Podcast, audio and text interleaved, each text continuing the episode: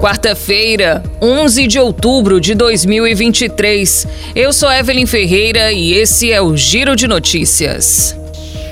O projeto de lei que proíbe o casamento civil entre pessoas do mesmo sexo foi aprovado na Câmara dos Deputados nesta terça-feira.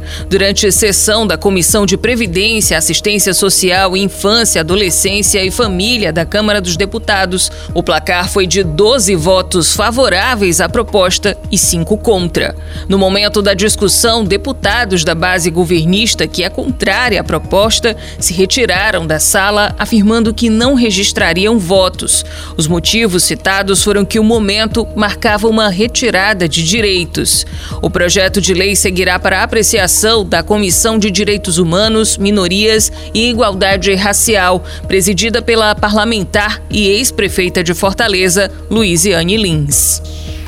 O Senado Federal aprovou nesta terça-feira um projeto de lei que amplia a renegociação de dívidas do Fundo de Financiamento Estudantil, o FIES. A proposta vai agora à sanção presidencial, pois já havia passado pela Câmara dos Deputados. Segundo o texto, o novo refinanciamento poderá dar até 99% de desconto do valor total para pessoas incluídas no CAD único.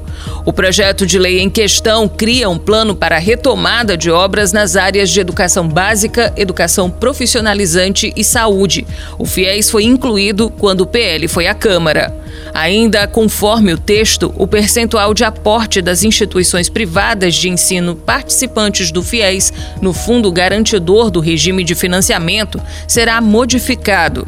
Do sexto ano em diante, as instituições terão de aportar de 10 a 27,5% das mensalidades, a depender de critérios que serão estabelecidos em regulamento. O primeiro avião de resgate trazendo brasileiros de Israel pousou em Brasília por volta das 4h10 desta quarta-feira. A aeronave KC-30 da Força Aérea Brasileira, com 211 passageiros, decolou de Tel Aviv às 2h12 da tarde de ontem e fez voo de cerca de 14 horas direto para a capital federal.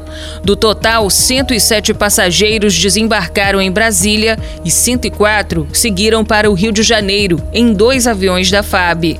O governo federal mobilizou a repatriação dos brasileiros devido ao confronto iniciado no último fim de semana entre Israel e o grupo Hamas no Oriente Médio. Estão previstos mais quatro voos até domingo na chamada Operação Voltando em Paz, coordenada pelos Ministérios da Defesa e das Relações Exteriores. Neste primeiro momento, a estimativa é retirar 900 brasileiros que estão em Israel e na Palestina. As próximas aeronaves com repatriados pousarão no Rio de Janeiro, no Recife e em São Paulo e as duas últimas no Rio de Janeiro. Para o deslocamento até o destino final de cada um, as passagens serão custeadas pela empresa aérea Azul. A parceria é uma articulação da Presidência da República com a companhia. O Itamaraty já colheu os dados de pelo menos 2.700 brasileiros interessados em deixar a região e voltar ao Brasil. O Giro de Notícias tem produção de Evelyn Ferreira e na sonoplastia André do Vale. Essas e outras notícias você confere no gcmais.com.br.